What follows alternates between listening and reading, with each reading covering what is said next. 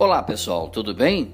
Microsoft conclui que reuniões virtuais de duas horas levam equipe ao estresse. Seja muito bem-vindo e bastam hoje 30 minutos de reunião virtual para que o cérebro humano registre sinais de fadiga.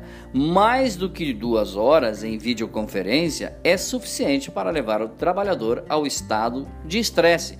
Essas duas conclusões são resultado de um estudo realizado pela Microsoft, batizado de, abre aspas, o futuro do trabalho.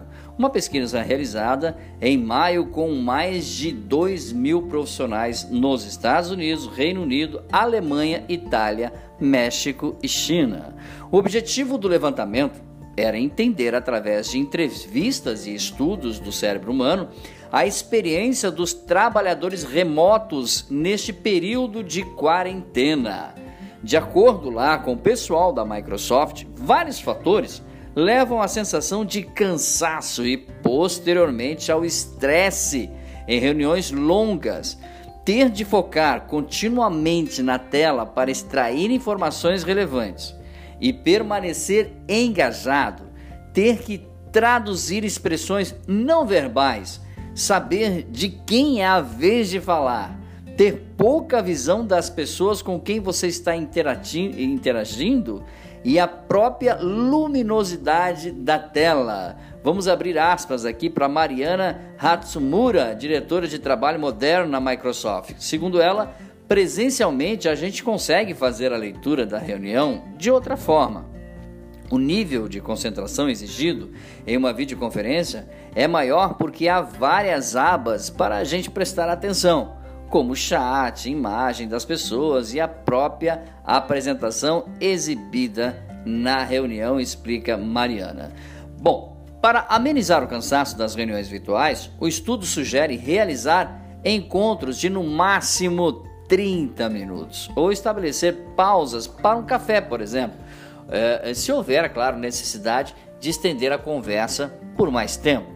Né? Segundo a executiva, também vale incluir um conteúdo que dê uma relaxada na mente dos profissionais, como uh, uh, um case ou um vídeo interessante que não tenham necessariamente a ver com o trabalho. A ideia é exigir menos processamento do cérebro da equipe na avaliação de Tatiana Iwai, professora do comportamento organizacional e liderança do INSPER, é comum os gestores agendarem reuniões excessivas que muitas vezes não são necessárias e poderiam ser substituídas por e-mails ou mensagens individuais. Segundo o próprio diretor, é preciso adaptar o canal ao tipo de mensagem, ou seja, não enviar qualquer tipo de conteúdo por WhatsApp ou passar todas as mensagens de uma vez durante a videoconferência, alertou ele. O, a, a pesquisa da Microsoft ainda fala sobre um relógio desconfigurado. Ela destaca também que a pandemia terá um impacto duradouro no trabalho. O dia útil de trabalho, das 9 às 17, pode estar desaparecendo de vez, uma vez que a jornada profissional tende a ser ainda mais flexível, porém sem hora certa para acabar, principalmente em home office. Haja visto o excesso de tecnologia existente para profissionais estarem à disposição da empresa.